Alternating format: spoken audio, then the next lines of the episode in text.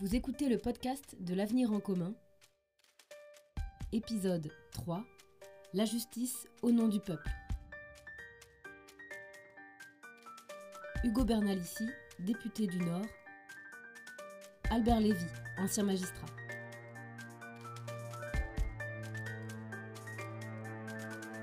65 000. 65 000, c'est le nombre de postes que nous allons créer au ministère de la Justice pour réparer ce service public que nous devons aux justiciables. Dans ces 65 000 recrutements, évidemment, il y a des postes de magistrats. Nous avons deux fois moins de magistrats par habitant que nos voisins allemands. Il est temps de réparer cela. Et qui dit magistrat dit greffier pour l'accompagner à ses côtés. Et le ministère de la Justice, c'est aussi un certain nombre d'autres postes. Je pense aux conseillers pénitentiaires d'insertion et de probation qui participent à la lutte contre la récidive ou les éducateurs de la protection judiciaire de la jeunesse pour les enfants qui sont en conflit avec la loi. Pour ce qui concerne la police, nous avons besoin d'une police nationale de proximité qui se déploie dans un cadre républicain, de tranquillité publique, avec des gardiens de la paix au service des citoyennes et des citoyens. Et évidemment, nous avons besoin d'une police judiciaire qui s'occupe des plaintes des gens. Il faut qu'on puisse traiter les plaintes pour résoudre les enquêtes. Voilà ce que nous devons aux Françaises et aux Français. Mon nom est Albert Lévy.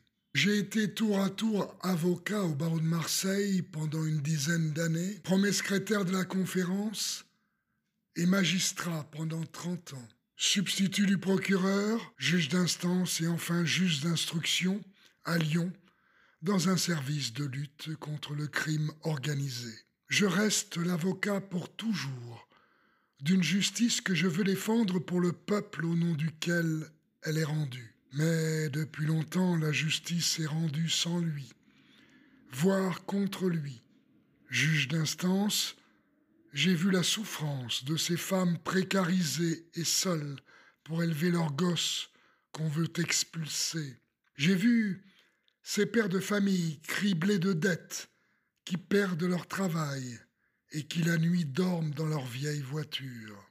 Au parquet et à l'instruction, j'ai vu une multitude de pauvres en état de nécessité qui rencontraient la délinquance pour nourrir leurs enfants et qu'on jetait en prison. J'y ai vu des chefs d'entreprise nantis qui détournaient les fonds de leur entreprise sans payer les salaires, qui fraudaient le fisc et ne payaient pas l'impôt. Ils plaçaient leur argent sale dans des paradis fiscaux.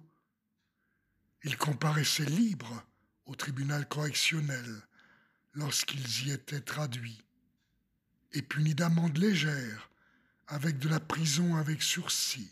J'ai travaillé sans moyens dans des palais de justice non entretenus et délabrés, souvent tard dans la nuit, j'ai vu des prisons insalubres, surpeuplées, des cellules en lambeaux qui respiraient la souffrance et l'exclusion, y compris pour les personnels pénitentiaires.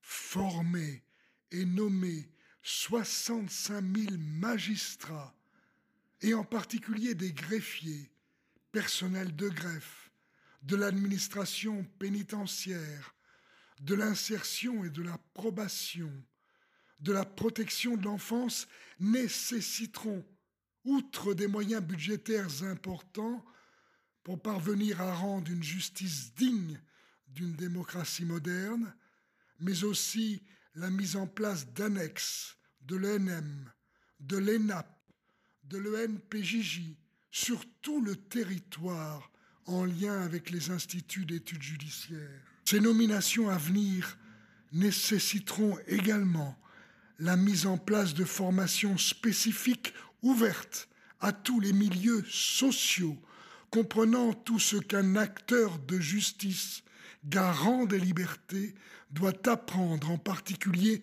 sur les souffrances, les aspirations de tous les milieux afin d'apprécier les grands enjeux de notre société. Au sujet spécifiquement de la police, la formation des policiers sera réadaptée sur les valeurs de la République et orientée sur le strict respect des règles qui régissent les libertés des citoyens, comme dans bon nombre de pays européens.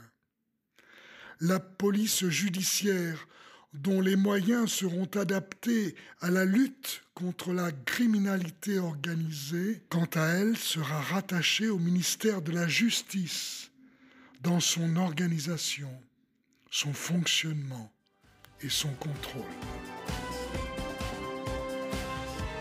Merci d'avoir écouté ce podcast. N'hésitez pas à mettre 5 étoiles sur votre application préférée et à le partager pour convaincre du programme L'avenir en commun.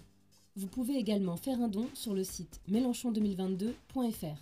Vos dons nous permettent de financer les dépenses liées à l'organisation d'événements comme les meetings et les réunions publiques, ainsi que l'achat de matériel, les affiches, les tracts, bref, à faire campagne afin de porter les mesures de l'avenir en commun au deuxième tour.